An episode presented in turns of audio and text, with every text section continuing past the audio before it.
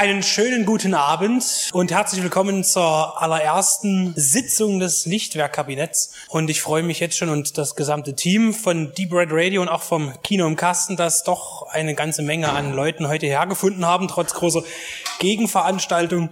Äh, zum Beispiel ist irgendwie Halloween und dann ist noch irgendein Reformationstag, was ich als Katholik gar nicht verstehen kann. Es ist schön, dass ihr hier seid. Wir wollen jetzt nur ganz kurz eine Einleitung bringen und zwar zu dem, was eigentlich der Sinn dahinter ist heute und was eventuell folgen könnte. Also wenn das heute Anklang findet, draußen liegen Listen aus, wo man sich mit seiner E-Mail-Adresse verewigen kann. Und wenn man sich dort einträgt, dann hat das auch Folgen möglicherweise. Und zwar soll diese Veranstaltung öfter stattfinden und zwar als Club. Das wäre das Ideale. Und äh, einem Club, da tritt man bei, wenn man dabei sein möchte. Und das ist das Konzept. Und wenn dies klappen sollte, heute ist unsere Testblase sozusagen mit dem Double Feature Alien als Event mit Vortrag und Panel zwischendurch, wo dann noch der Wieland Schwanebeck von der TU Dresden dazustoßen wird. Und solche Veranstaltungen können öfter stattfinden. Und wenn man im Club mit ist, dann hat man dann auch gewisse Vorzüge, zum Beispiel eben Mitspracherecht. Es liegt auch heute schon ein Kasten aus, wo man, ihr habt ja alle so einen schönen Zettel, wo man dann auch was draufschreiben kann und zum einwerfen kann, was für Wünsche denn sind. Vielleicht hat da der ein oder andere mal einen Wunsch, den oder diesen Klassiker nochmal auf der Leinwand oder überhaupt auf der Leinwand zu sehen mit einer filmwissenschaftlichen und unterhaltsamen Umrahmung. Auf dem Zettel sind auch Nummern vergeben und die werden dann später ausgelost. Wir haben hier so drei, vier, fünf kleine Pakete und die werden dann sozusagen die Nummern gewinnt dann, die wir dann aufrufen. Und ihr könnt euch dann das Paket oben bei uns am Stand abholen. Wir haben heute hier eine Gratisveranstaltung, was den Eintritt angeht. Und ähm, das ist alles finanziert, dieser Abend. Das heißt, die Lizenzrechte und alles, was dazugehört, ist finanziert durch den Filmpodcast Deep Red Radio, der das heute mit veranstaltet. Und wer dann möchte, das wollen wir natürlich nicht unterlassen, darf gerne am Tresen mit einer Spende glänzen, aber oder auch nicht. Oder ihr kauft einfach eins unserer schönen Produkte zum Selbstkostenpreis. Unser tolles Aspenbier, das wir noch haben, hierher schicken lassen und andere kleine Sachen. Und damit würde ich jetzt sagen, ist die Einladung erstmal Geschichte. Und ich würde an dieser Stelle unseren lieben Herrn Stefan Jung ankündigen, der gerade aufsteht und euch zum, zur Einleitung, ja, bitte. Ja, und euch jetzt mit einem hervorragenden Vortrag beglücken wird. Guten Abend und willkommen zu unserem Lichtwerk-Event, auf das wir lange hingearbeitet haben, mit dem wir euch, liebes Publikum, etwas Besonderes bieten wollen. Ein Event mit zwei wegweisenden, zeiterprobten Genrewerken im Kino unter Gleichgesinnten und mit besonderer Atmosphäre.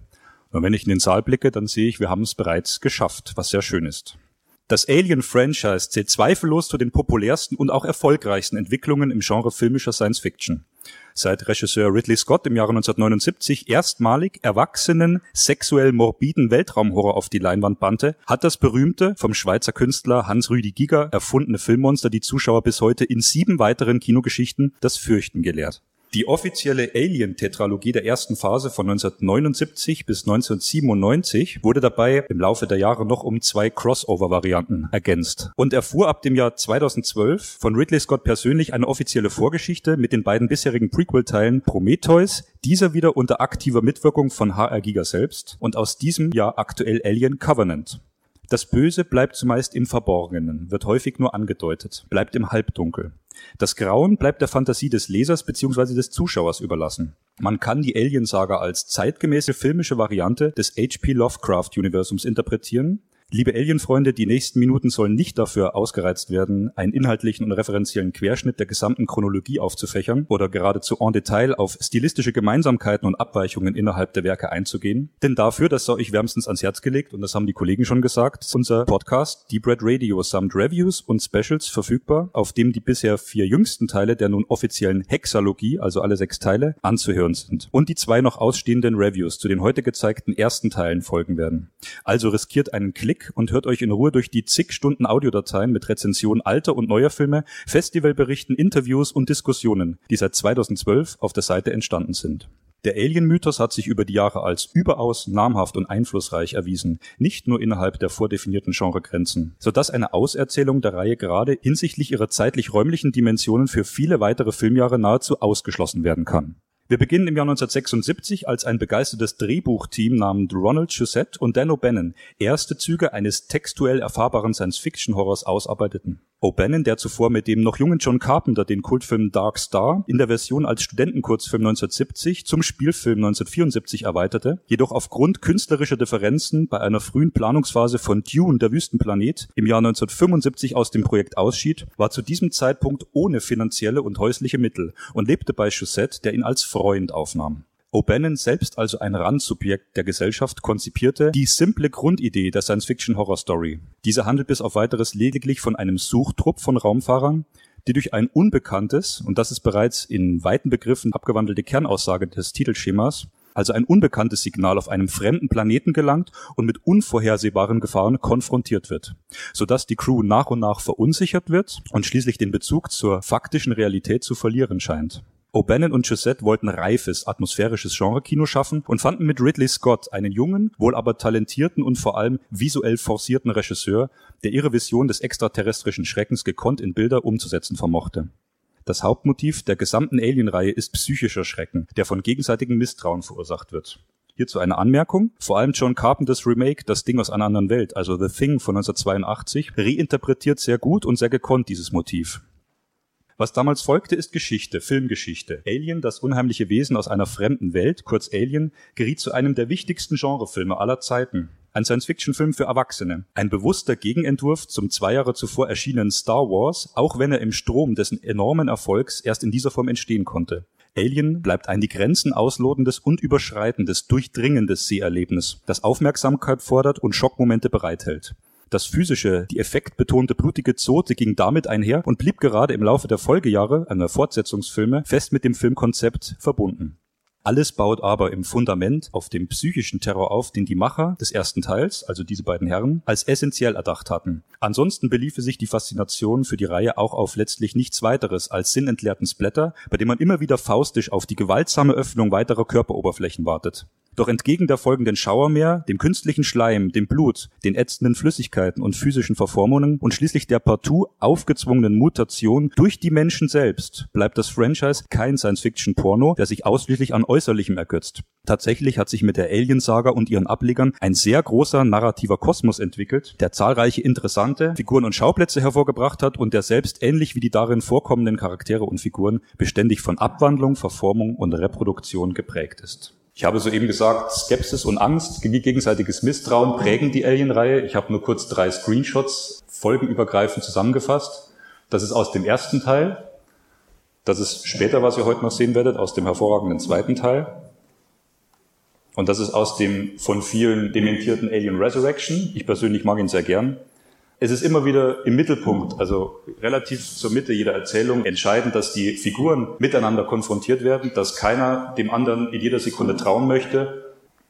Wenn ich sage, es hat sich ein entwickelt, möchte ich jetzt hier nicht zu sehr ins Detail gehen, aber wenn man die Erzählchronologie anschaut, Ridley Scott hat die Prequels entwickelt, Prometheus und Covenant, die also zeitlich vor dem Alien, dem ersten Alien-Teil spielen, den wir heute sehen werden, hat also eine Vorgeschichte gesponnen. Ich habe das kurz aufgefächert. Ridley Scotts Storyline bezieht sich weit zurück über die Entstehungsgeschichte der Menschheit selbst. Man weiß nicht, wie weit sie zurückgehen soll.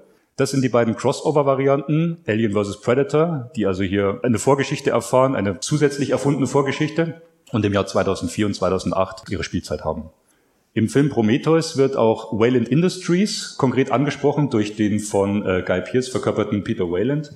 Und in den vielen Webisodes und ähm, Clips, die es im Internet zum Promotion von Prometheus bereits gab, wurde also aufgezeigt, dass Wayland Industries bereits in dieser Phase ihre Entwicklung durchlebt hatte, durch die die Fahrten im Weltraum erst möglich gemacht wurden.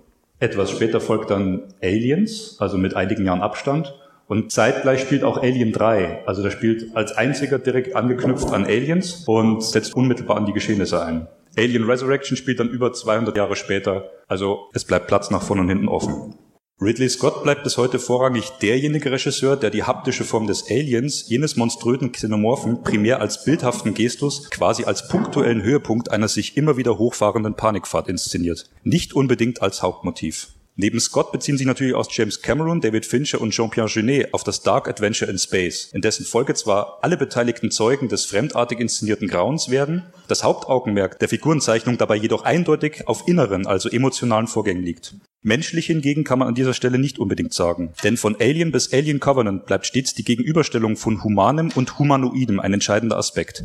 Im seelischen, moralischen Zwiespalt, in dem sich viele der menschlichen Charaktere wiederholt befinden, entpuppen sich die sogenannten Androiden bzw. Replikanten als deren scheinbar gefühlsresistente, da technische Duplikate in signifikanten Nebenrollen und durchleben ebenso eine Entwicklung wie ihre Schöpfer bzw. menschliche Begleiter. Eine Anmerkung, wir erkennen diesbezüglich im Alien-Franchise stets Parallelen zu Blade Runner.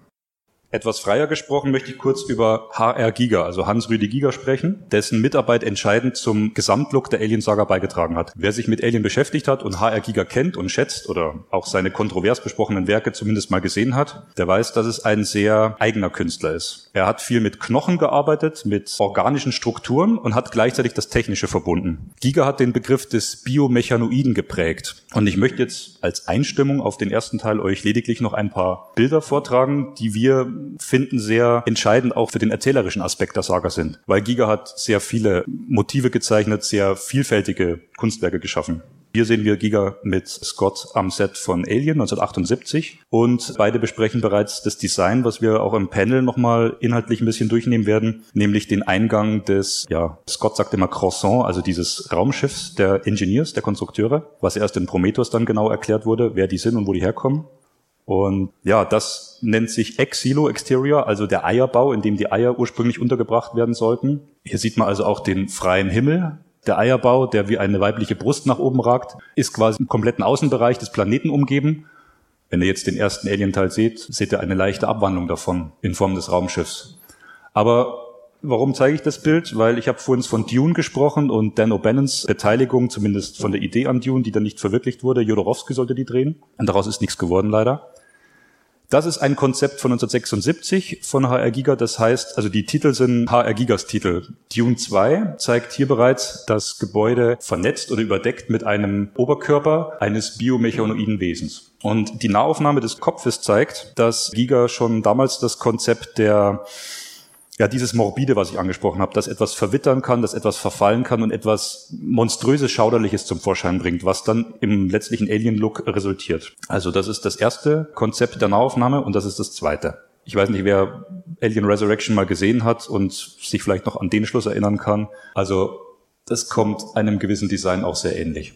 Um da überzugehen, in Alien, also in den Xenomorphen, ist besonders die Reihe des Necronoms. Also Giga hat auch ein Buch rausgebracht, das heißt Necronomicon. Wir haben jetzt leider nicht die Zeit, wie im Kunstgeschichte-Seminar stundenlang auf das Bild zu schauen, aber ihr erkennt deutlich die körperlichen Züge, also das Sexuelle, bestimmte Penetrationsschemen, Körperöffnungen werden angedeutet, werden durchdrungen und verbunden auch mit mechanischen Komponenten. Also hier wieder ein Raumanzug, ein Helm. Also Fleisch und Technik ist bei Giga sehr morbide miteinander verbunden und eigentlich in allen seinen Kunstwerken so spürbar. Necronom 6 sieht dann so aus. Der Bezug ist klar. Er resultiert dann schließlich im also nicht wundern, Alien 3 ist nicht der Film, sondern das ist das Konzept. Er hat ja verschiedene Aliens entwickelt für den ersten Film, verschiedene Stadien, die ihr auch gleich sehen werdet. Und dieses finale Stadium war eben das Stadium Alien 3. Also ich wollte eben auf diese Verbindung hinaus. Das ist entstanden 19, ich glaube auch 76 oder 77, Necronom, ich glaube 76, wo Giga noch gar nicht für Alien engagiert wurde. Und das war dann sein Konzept für Alien. Damit wäre ich jetzt mit meiner Einladung am Ende. Und weil wir jetzt so viel über Giga gesprochen haben, hintergehe ich jetzt meinen Kollegen und sage, Kassenabholung ist nicht. Wer hat die Nummer 84 auf eurem? Sehr gut. Und dann viel Spaß beim Film.